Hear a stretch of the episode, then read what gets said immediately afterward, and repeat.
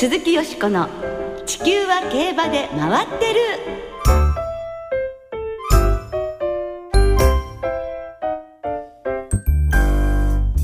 皆様こんばんは。お元気でいらっしゃいますか？鈴木よしこです。地球は競馬で回ってる。この番組では週末の重賞レースの展望や競馬界のさまざまな情報をたっぷりお届けしてまいります。今夜も最後までよろしくお付き合いください。今日ご一緒してくださるのは久々のご登場です。小林正美アナウンサーです。こんばんは。今日が誕生日。54歳になりました小林です。本当？お誕生日？お4めで月とう。24日生まれてまあ424どっちから読んでも424覚えやすいですね。どうもありがとうごおざいます。めでとうございます。ありがとうございます。あ、素晴らしい一年になりますことを心よりお祈り申し上げます。どうも痛み入ります。いやー、そうでしたか。じゃあこの後はね、ちょっといろいろ楽しい。えーね、えーお誕生日パーティーですね。前回ご一緒していただいたのが2月でね、まあ寒い寒いって言ってたのが、まあええあっという間にお菓子も皐月賞も終わってしまったんです。ねえもういよいよ東京開催ですぐにオークスダービー そしてすぐに夏競馬札幌競馬ですよ そうですよ小林さんの大好きな札幌競馬ももう見えてきてますね。はい でも今週はですね、はい。国内の G1 レース一休みとなりますけれど香港で日曜日に行われるクイーンエリザベス2世カップに日本からステファノスが出走します。はい。芝2000メートルの G1 地元香港のデザインズ・オンロームミリタリーアタックなど地元の強豪馬が顔を揃えました、ステファノスは12頭立ての5番ゲートからスタートします、ね、香港からの良い知らせ待ちましょう、はいさて今週から春の東京開催も開幕いたします。オークスへ向けてトライアルフローラステークスが行われます。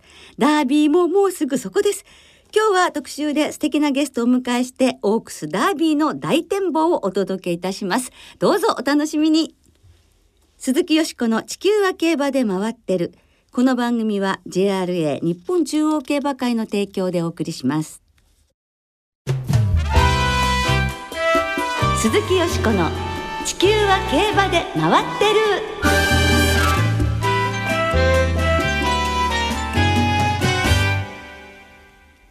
「POG 大魔王丹下秀夫さんによるオークスダービー大展望」ということで今週は POG 大魔王こと丹下秀夫さんをスタジオにお迎えいたしまして一月後に行われますオークスそしてダービーを展望していきます。ではご紹介いたしましょう。POG 大魔王丹下秀夫さんです。こんばんは。こんばんは。こんばんは。よろしくお願いします。よろしくお願いします。くださいましてありがとうございます。よろしくお願いいたします、丹下さんには2週にわたってお話をお聞きしてまいります今週は今年のオークスダービーについてそして来週は来年2016年のクラシックに向けまして注目の2歳馬をご紹介していただきます。よろしくお願いいたします、はいはい、頼りにしてます。はい、まずはですね、もうオークスに向け丹下さんにですね、あのあの桜花賞をね振り返っていただきたいんですが、はい。丹下さんいかがでしたか？あの桜花賞は。はい。牝馬クラシック桜花賞前、えー、っていうのはね、ルージュバックひょっとしたら一強横綱。ええ。白鵬並みにえーみんな強いんじゃないかというふうに思われてたんですけどね。えまあ実際ルージュバック、まあ、新馬戦、えー新潟のお上がり32秒8っていうのはね、まあ、ハープスターをみんな思い出した人も多かったと思そうししたね。2戦目の100日総特別もね、ええ。えー2分008まあこれ牝馬だけどもうダービーが見えちゃったと思った人も多かったし 普通考えたらえーお菓子を硬いなという感じあったんですけどね、ええ。はい。ところが蓋を開けたら、ええ。えー、1,000m 通過1分2秒5のスローですか。ええ。度がつきましたね。ドスローでした。ね、ええ。上がり3ハロンねレースラップね11秒310秒711秒5でしょ。まあ勝ったレッツゴードンキね重賞戦線でねずっと構想してたんでね。ええ。もうもう誰も他にいないんだったら、えーこのラップだったら十分33秒5なんて軽く上がれちゃう、えーラップですしね、ええ。他も33秒5だったらもう32秒お半ばの足使わなきゃ届かないしこれはやっぱ阪神の坂では無理だと思いますよね。ええ。時計が1分36秒0ですか。みんななんかね疲れてない。そういう桜花賞だったのかもしれないですね。ええ。だから本当の力関係みたいなのが、ええ。あの桜花賞ではあ分からなかったなって。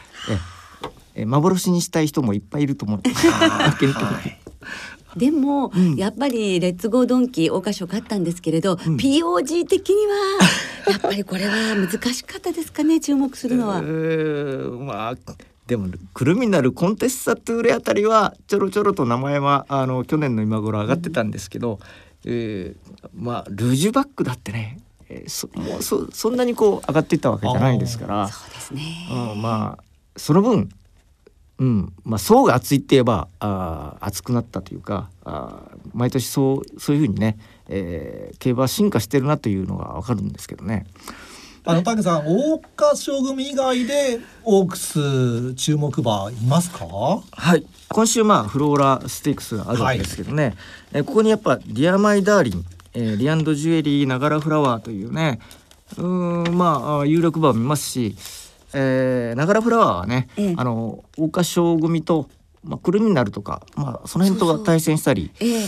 くるみなる2ちゃんとした着がありますもんね。ええ、決着付けがつえーまだまだついてないいい馬たちなのでね。そうですね。まあ内容的にはやっぱフローラステークスはやっぱり2分0秒台で勝った馬でないとおオークスに連帯してないので、えー勝ち切った時のやっぱ時計の質みたいなのがね、はい。えー問われると思います。はい。はい。まあ、サングレアルなんかそうかな。あ去年は2分フラッと走ったんですけど逆に言うと走りすぎちゃったっていうパターンもあるのでうん。あまり疲れず、えー上がりがきちんとしてて34秒前後でえー2分1秒切る時計っていうのが理想でこの時計があればあの桜花賞組えーとこう勝負できるのではないかなと。なるほど。うんはい。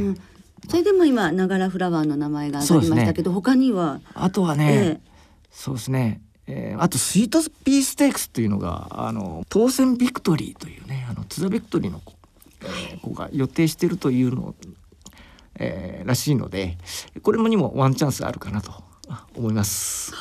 あのフラワーカップ組、あはい、えーアルビアーノという馬が、ねええ。いると思うんですけど、はい。えー今年のフラワーカップね1分49秒4これ、えースプリングステークスと0秒33なんですよね。だから時計的にはこのアルビアーノのフラワーカップというのはあかなり質が高いですし、うん。まあ、平均ラップでいって押し切ったというんでねあの時計以上にこのフラアルビアーノというのはねあの内容のあるう勝ち方してると思います。ただあの NHK マイルもねえー考えているみたいなんでね。ね。えあー。あのローテーションが微妙なんですけどね、うん。ええ出てくれば、はい。あのそうですね。桜花賞組に対抗しうる時計、えーとか記録を持ってるのはアルビアーナだと思います。あ。あとはあの忘れな草賞その勝ち馬のミッキークイーンという馬ですけどね、ええ。えーこれ、えー春のうー1月の東京でねクイーンカップうー2着してますけどね、まあ、体を減らしながらよく頑張ったな、えーという馬だったんで。うん、あの体重はやっぱりなかなかね維持が難しいんですけど、ええ。えー忘れな草賞のやっぱり上がり34秒0、あの加速ラップというのはね、えー才能あるじゃないか。ええ。ちなみに、えー、おととしのセレクトセールで、えー、よしこさんと一緒に、えー見ました。昨年の、えー、夏もねえ、え。ー、夏のそうですね8そうですね。月だったよね。えーあのもし来年ちょっと遅いんですけどお最終的に桜花賞にあのオークス桜花賞間に合うのはミッキークイーン面白いんではないかと。二人で頭をなでなでして、嬉しかったですねこれね、はい。早稲田草勝った時はね、うん。はい、まあ、注目したいということで、はい。では丹下さんの現時点でのオークス馬を教えていただけますでしょうか。もうルージュバックでもう一度。まああのルージュバックという今ね、ええ。あのい異例のローテーションというかもしかしたらその体質の弱さ。あの普通の桜花賞戦線とかあオークス路線に、えーとは違う道をね歩まざるを得なかった。実はあのひ弱なところもねうん。あるかもしれない。あうーん、あの強さだけ見るとねなんか除血とかっていうふうになんか表現を、うん。えーまあする人もいるかもしれないですけど、えーまあそういう意味でねやっぱ関東あ関西への輸送一回経験したとはいえね、ええ。あのそういう消耗もあったかなと思います。だけど今回はね、ええー関東ホームで、えーやれるわけですし本当のルージュバックらしさはいできればもう本当に強いって言うんだったら、えー、ジェンティルドンナのレコードぐらい、えー、翌週のダービーよりも早い早い、はい。あの同じぐらいの時計でかけちゃえってえいう感じでございますが。だってダービー出てほしいっていう声だってね相当そうだね。あったんですからはい、ねえ。私も言ってしまったような気がします。ええ それぐらいもう一度じゃあ丹下さんは期待をかけたいとはい。いうことですね。はい。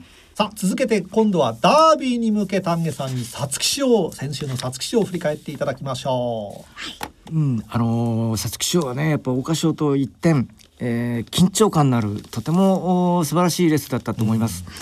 まああの 1,000m 通過59秒2の平均ペース。これ作り出したのはねあのクラリティスカイですかね。はいそうですね。これ横山あジョッキーの乗ってたんですけどね、はい。ええうん、あのー別にこうクラリティスカイって逃げ馬ではないんですけどなぜ横山ジョッキーねこの59秒2という平均ペースを作ったのか。きっとね先週の桜花賞でね、あのーここファンの人がねなんかねがっかりしたと思う。それもね、ええなんか分かってええ。ファンの、えー気持ちをリスペクトおして、えーあのクラリティスカイ横山ジョッキーもしかしたら、ええ。えーそういう質の高い競馬って面白いんだよっていうペースを作ってあげようかなっていうふうに思ったのかもしれない。はい、もうピリッとしたレースをね、うん演出してください。もしかしたらですけど、ええ私が勝手に思ってるんですけどねそれでも。5着にね粘ってましたからね。うん、それでいて平均ペースあの59秒2の平均ペースでいって上がり3ハロンのレースラップが11秒711秒411秒6ですからこれはやっぱり、えー上がりもね11秒台みんな踏ん張りました。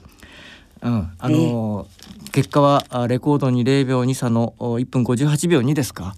うん、ドゥラメンテ、はい どうだというような 上がり33秒9なんてもう中山の急坂で、えーあの平均ペースの後に33秒台の足、えー多分推定11秒フラットあたりですよね。えーなんかまだ余裕あったような気も、うんしねしますしね。もう歴代でも相当強いと思います。う。はい。あーだけど、あのー、2着のリアルスティールもねええ1分58秒4まあ普通のお皐月賞だったら歴代でもねベスト5ぐらいに入る内容だったと思いますし、はい。えーこれはもう相手が悪かったな。うん。で北三ブラックもプラス6キロと体重を増やして、え3着これはあの一戦ごとに強くなってるなというう3着だったと思います。えーうんねそうしますと、うんえーどうでしょう。でもドラメンテは POG の王道でもね、かなり大きく取り上げましたしね、お父さんももね、キングカメハメハでしょ、ええサンデーサイレンスでしょ？トニービン。これ全部日本のこう近30年ぐらいの競馬をね全て支えてきた配合が入ってるわけですから、えーまあなんていうかね里のクラウン6着に負けましたけどね。これやっぱりあのお父さんマルジュ。はい。外来種。はい。この辺のあの、え日本で培ってきた品形なり、えーあのサイヤーラインとその差がなんかこうやっぱり最後の最後に出たのかなーってふと思思ったりもしましたけど、はい。皐月賞組以外でダービーの注目馬というと。今年の皐月賞はねやっぱレベルレース内容とか時計とかがねあのかなり上位の馬たちはしっかりしてるのでねあーまあ普通成田ブライアンが例えば皐月賞を1分59秒台の大レコードで勝ってダービー発勝圧勝したようにまともだったらそのパターンなんですよね。だから別路線組ってのはかなり苦しいんだけれどドラメンテは成田ブライアン級まあそのぐらい言ってもいいと思います。はい。えーえーだからまあ青葉賞おと京都新聞杯ですかね、はい。えー、2つのレースがあるんですけどね。まあ青葉賞で、えー勝ち負けした馬ってのはやっぱダービーでやっぱ2着が精一杯っていうパターンがありますよね。そうですねでおまけに、えー青葉賞の例えば定義とするとうーんあまり時計が早すぎると、えーあまり感覚がダービーまでないので、えー疲れちゃう。うんなので、えー適度に時計はあのー遅くても上がり3ハロンに、えー33秒とかあキレのあるところを見せて余力を持って臨む望むのがその青葉賞組なりの、えーパターンだと思います。えーあの京都新聞杯はね、まあ、絆あたりの成功例がありますけど、はいえーこれはやっぱり2分12秒とかそこら辺りの時計でしっかりとしたあ末足を持ってダービーに登場しないと、えあのー通用しないですね。うんんまあでもいずれにしてもうん皐月賞組上位はえー、はい。ダービーでも、はい。えー強いということですね、はい。ブライトエンブレムだってね、うん。ますしね。ちょっと楽しみですしね、では現時点の丹下さんのダービー馬教えてください。はい。ものすごく怖いんですけど、えー時計通りっていうか状態さえ普通だったらドゥラメンテだと思います。ダービーはねえあのスタンド前発想、はい。えーこれがねものすごく怖いですね。そうですね。あのー気象的に？そうですね。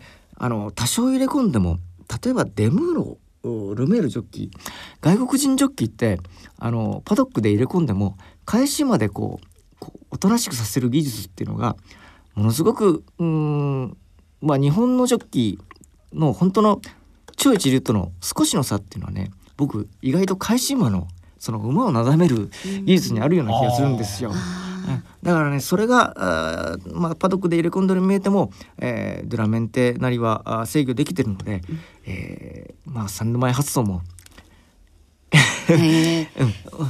そうですね。まはい。た堀調教師もね,、あのあのそういう点をね、うん。ダービーまでに絶対になんとかはいろいろとね、え工夫されると思いますもんね。2着のリアルスティールもねえーこれも対抗格もしかしたらドゥラメンテがあもしかして、えー、閣下してるようだったら逆転のチャンスは十分あります。わかりました。で、私もはい。ダービー、あのドラメンテですね。えー、4月3日放送でですね、私は二冠馬ドラメンテというふうに一応話してるので。え？もうそんなこと言ったの、はい。うんすごいね。えー、すごい。だからいやいやね。はい。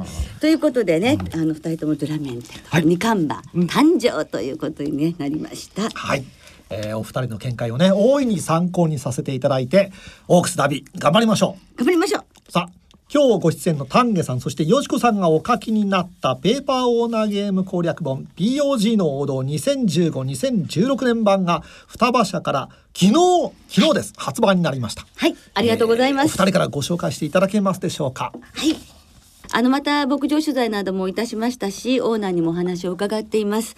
それから各厩舎のおすすめなどもねバッチリと、えー掲載させていただいています。とにかくねカラーページで馬をたくさんご紹介していますので馬体チェックにお役立ていただきたいですね。はい、はい。えー鈴木よしこさんねインタビューね。みんなよしこ様がいらっしゃると普通に正直に喋っております。えー番組の最後には今ご紹介しました POG の王道2015-2016年版のプレゼントのお知らせもありますのでどうぞお楽しみに。はい。丹下さん今日はどうもお忙しい中ありがとうございました、はいありがとうございました。どうもありがとうございました。来週も引き続き丹下さんにご登場いただき来年2016年のクラシックに向け注目の2歳馬を紹介していただきます。はい。はい。以上 POG 大魔王丹下秀夫さんによるオークスダービー大展望特集でお届けいたしました。鈴木よしこの地球は競馬で回ってる。ここからは週末に行われる重賞を展望していきます。その前に先週の重賞簡単に振り返りましょう。はい。特集でも振り返りました。皐月賞。3番人気のドゥラメンテが4コーナーで外へ膨れる若さを見せながら上がり33秒9の豪脚を発揮。先頭に立っていた2番人気リアルスティールを一気に抜き去り優勝しました。はい、はもちろん日本ダービー。秋は凱旋門賞挑戦というプランが早くも浮上しています、はい。でレーシングポストが123の高いレーティングをつけたということで現3歳では世界最高だそうです。ねえ楽しみですね、はい。次走も。中山グランドジャンプは林満明騎手騎乗のアップトゥーデイトが道中に3番手を追走。4コーナー手前で先頭に立つ強気の競馬で圧勝。重賞初勝利を G1 で飾りました勝ちタイム4分46秒6のレコードタイムでの優勝安城の林光明騎手はデビュー30年目48歳での勝利で一番の遅咲きではないかと思いますなんてねおっしゃっていましたが嬉しい G1 初制覇となりましたはい。そしてアンタレスステークスは6番人気のクリノスターオーが逃げた1番人気のアジアエクスプレスとのゴール前の競り合いを制し重賞3勝目を飾りました。はいさあ、よしこさんの予想どうだったでしょうか？皐月賞はドゥラメンテとミュゼエイリアンの馬連1点。そして中山グランドジャンプはレッドキングダムが本命でしたのでまあ残念でした。はい。難しいですね、さあ今週は土曜日に福島で福島牝馬ステークス。日曜日に東京でフローラステークス京都でマイラーズカップが行われますまずは東京芝 2000m の G23 歳牝馬によるフローラステークスを展望していきましょう、フローラステークスはオークストライアルです。3着まで優先出走権が与えられます、はい。えー今年はですねフラワーカップ3着のディアマイダーリンエルフィンステークス2着のナガラフラワーなど17頭立て、では今週もレースのデータをチェックしましょフローラステークスの過去10年のデータをご紹介しましょう桜花賞から中1周で組まれるようになり新興勢力の台頭が目立つようになりました。過去10年の勝ち馬を見てみると前走が重賞だった馬は4頭だけ。前走が500万条件や未勝利戦だった馬でも互角以上の成績を残しています。前走の距離を見てみると3着以内に入った30頭のうち25頭が 1800m 以上。距離を伸ばして台頭してきた馬が活躍しています。特に注目は前走でボバを相手にしてきた馬。18番人気で3着だった大和デッセイも9番人気で3着だったブリネットも4番人気で勝ったサングレアルも前走はボバ相手に構想していました。というわけで今年はゴージャスガールに注目。以上山本でした。おーゴージャスガールです。ねえ。ちょこれが来たらありますよ。う、えー舞台となります東京競馬場。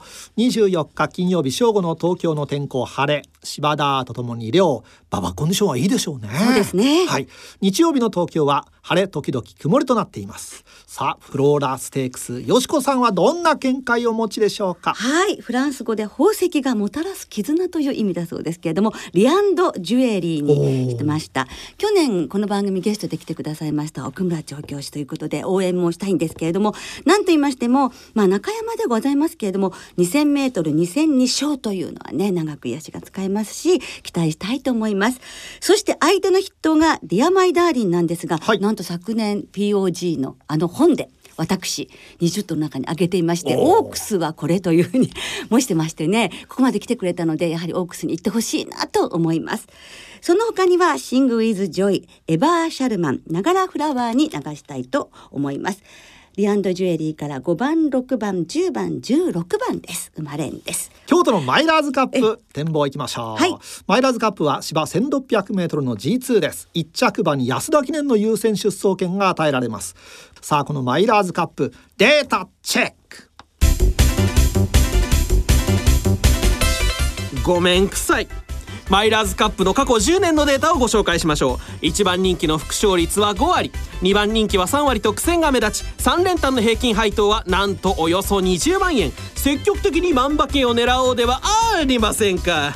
ポイントは前走の距離。過去10年で3着以内に入った30頭のうち14頭の前走が 1800m 以上。また30頭のうち29頭には 1800m 以上で5着以内の実績がありマイルより長い距離で好成績を残していることが大切かい。そうかいそうかい瀬戸内海。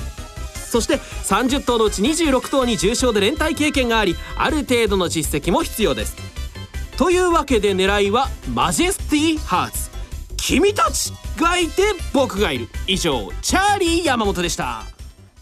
えー、ということでチャーリー山本浜さんの 予想でございましてマジェスティハーツでしたね、はい。参考なさってください。あマイラーズカップ、はい。よしこさんの見解はいかがでしょうか？こう一点ディアデランマドレですね。前走より2キロ筋量が軽くなるというところはいいと思うんですがまあ4ヶ月ぶり男馬とのレースはデビュー3戦目以来で重賞クラスでは初ということなのでそのあたりねちょっとこう戸惑わないかなっていう心配はあるんですけれどもなんかすごく精神的にも大人になってきて体質も強くなった今ならということで期待したいと思います。やはりね今年1年でもう引退してしまうかもわかりませんから、はい。あの G1 タイトルね取ってほしいと思うのでそこに向けていいステップになればいいなと思っています。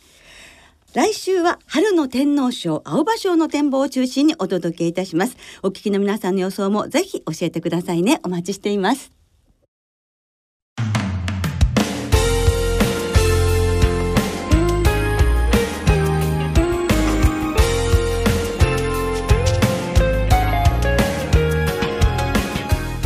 お別れの時間となりました。